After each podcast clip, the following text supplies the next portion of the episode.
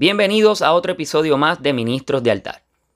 Estamos conectando una generación de adoradores que disfruta ofrecer sus talentos al cuerpo de Cristo desde una iglesia local. Este quien te habla, el pastor Roy Ruiz Vélez, y esto es Ministros de Altar.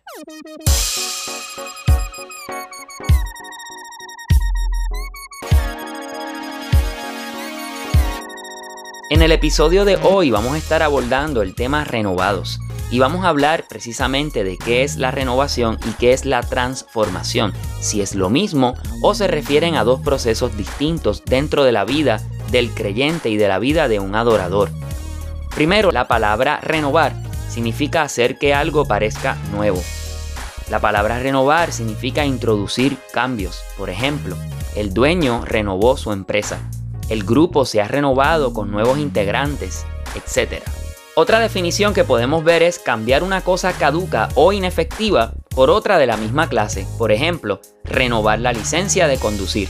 Aquí vemos la palabra actualizar como se asemeja a renovar. Otra definición que encontraremos es cuando reanudas una cosa que ha sido interrumpida. Y finalmente otra definición es cambiar una cosa vieja por otra nueva, pero de la misma. Ejemplo, voy a renovar la sala comprando muebles nuevos, es decir, sustituir algo viejo por algo nuevo. Algunas palabras que son sinónimo de renovar es transformar, actualizar, reemplazar o sustituir. Ahora quiero abordar un poco la diferencia entre renovación y transformación. En la renovación solo introduces pequeños cambios, actualizas algunas cosas, pero sin alterar mucho la esencia. En cambio, la transformación es convertir una cosa o una persona en otra totalmente diferente mediante un proceso determinado. En otras palabras, transformación es cambiar el aspecto de una persona o cosa. Por ejemplo, un perrito cambia su tamaño de pequeño a grande, pero la mariposa se transforma de oruga a mariposa. Aquí vemos la diferencia entre renovarse y transformarse. Así que la mariposa cuando cambia de aspecto, cambia también en su manera fisiológica y ocurre algo que se llama metamorfosis. Su aspecto físico y su fisiología cambia por completo. Eso es una transformación. Pero en la renovación, por ejemplo, tú puedes renovar la sala de tu casa, pero la casa sigue siendo la misma. En cambio, la transformación es cuando la sala de tu casa rompes paredes en ellas, ensanchas el lugar y cambias las cosas, añades puertas, ventanas, le cambias el aspecto original de cómo era ese espacio, esa sala. En la transformación vemos que hay un proceso. Dios busca en nosotros que seamos transformados, pero eso es necesario con una continua renovación. Así que la transformación y la renovación van ligadas una de la otra. De seguro has escuchado el término nueva criatura, ¿verdad que sí? Pues en 2 Corintios 5:17 dice, de modo que si alguno está en Cristo, nueva criatura es, las cosas viejas pasaron, he aquí, todas son hechas nuevas. Dios no solo quiere que nos renovemos, Él quiere que nos transformemos. En la renovación siempre hay algo que queda igual. Arreglo algo nuevo, pero es un sistema viejo. Sin embargo, en la transformación hay algo distinto y es que se rompen los moldes, se rompen las estructuras. No solo hay un cambio de imagen, sino también de estructuras. Y ahora podemos entrar en el texto que da base a esta enseñanza del episodio de hoy, Romanos 12.2. Es un verso que hemos escuchado muchas predicaciones de ella, de seguro tú lo conoces hasta de memoria. Romanos 12.2 dice, y no os conforméis a este mundo. En otras versiones dice siglo, mas transformaos por la renovación de vuestra mente, para que comprobéis cuál sea la buena voluntad de Dios, agradable y perfecta. Aquí vemos dos palabras claves. La primera es transformaos y la segunda renovación.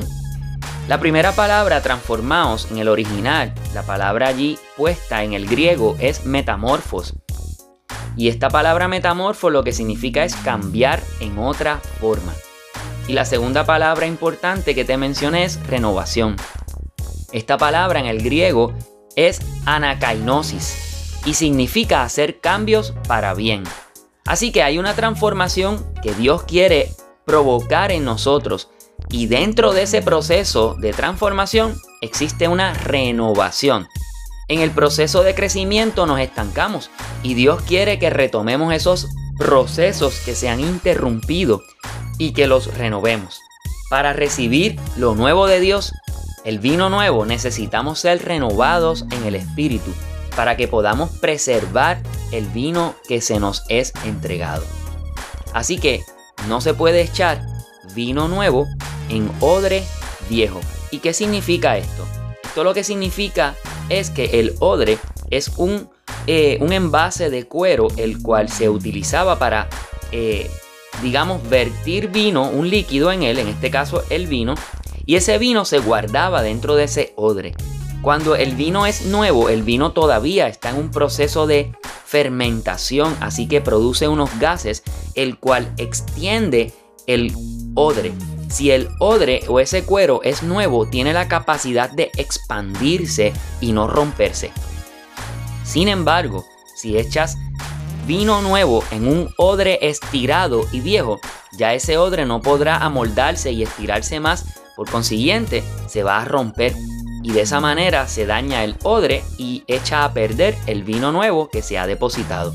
Por tal razón, por amor al odre y por amor al vino, no se echa vino nuevo en odre viejo, sino que es necesario restaurar y renovar ese odre para luego que sea capaz de adquirir nuevamente esa capacidad de expansión y poder entonces adquirir el vino nuevo.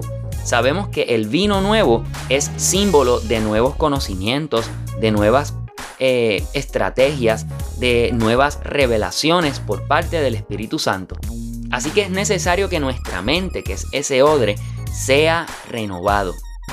Dios no puede derramar vino nuevo, nueva revelación, nuevas enseñanzas, los secretos de su reino en personas que son odres viejos, que están amarradas a viejas estructuras. De otra manera, el vino nuevo rompería el odre viejo y ambos se perderían. Así que por amor a ambos existe el proceso de renovación de la mente del creyente. Yo veo esto de la transformación y la renovación como dos ruedas grandes, una dentro de la otra. Una rueda grande que es la transformación y una rueda más pequeña que gira dentro de esa que es la renovación. La rueda grande es la transformación y esto es un proceso de largo plazo y depende del proceso de maduración del creyente. Y la rueda dentro más pequeña, como te mencioné, es la renovación que envuelve cambios a corto plazo y a mediano plazo. Es un proceso de continuo crecimiento, es un continuo eh, buscar, es un continuo pensar, repensar, reflexionar. En ese proceso continuo existe un movimiento a largo plazo que es la transformación. Pero todo va girando para alcanzar el mismo propósito, no pierdas eso de perspectiva. El propósito de todo esto es que podamos vivir lo que yo he llamado la voluntad de Dios a la tercera potencia. Este proceso de renovación y transformación es para que comprobéis qué quiere decir examinar, comprobar si algo es genuino o no, aprobar, reconocer como bueno luego de haberlo examinado, es decir, comprender sin lugar a dudas. Las tres dimensiones de la voluntad de Dios es que la voluntad de Dios es buena, es agradable y es perfecta. En cierta ocasión escuchaba a un predicador mencionar que existe la voluntad de Dios de tres maneras distintas. Algunos piensan que es que Dios tiene tres voluntades diferentes, pero la verdad es que es una sola voluntad la cual tiene tres características distintas. La primera es que la voluntad de Dios es buena y bueno significa naturalmente provechoso, que es útil, que sana, que es placentero, que da alegría, que es excelente. La segunda característica es que es agradable. Agradable significa aceptable, placentera, que cae bien, que no hay forma de que produzca ningún mal. Y la tercera característica es perfecta.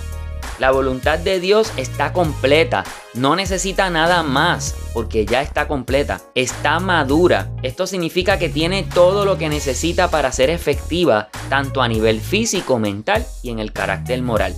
Cuando algo proviene del Padre, no importa por dónde lo mires, será bueno para ti. Este proceso presente será de bendición para los hijos de obediencia y solo provocará en ti la más excelente adoración al Padre. Una vez más repasemos Romanos 12.2, pero ahora con todo este nuevo conocimiento. Dice, y no os conforméis a este mundo, mas transformaos, es decir, metamorfos, ser otros, por la renovación de vuestra mente. La renovación es introducir cambios para que comprobéis. Recuerda que comprobéis significa experimentar, reflexionar y llegar a la conclusión sin duda ninguna. Sigue leyendo, cual sea la buena voluntad de Dios. Y buena, ya te dije que es algo provechoso, que es agradable, es decir, que cae bien y que es perfecta, es decir, que no necesita nada más para estar completa en sí misma.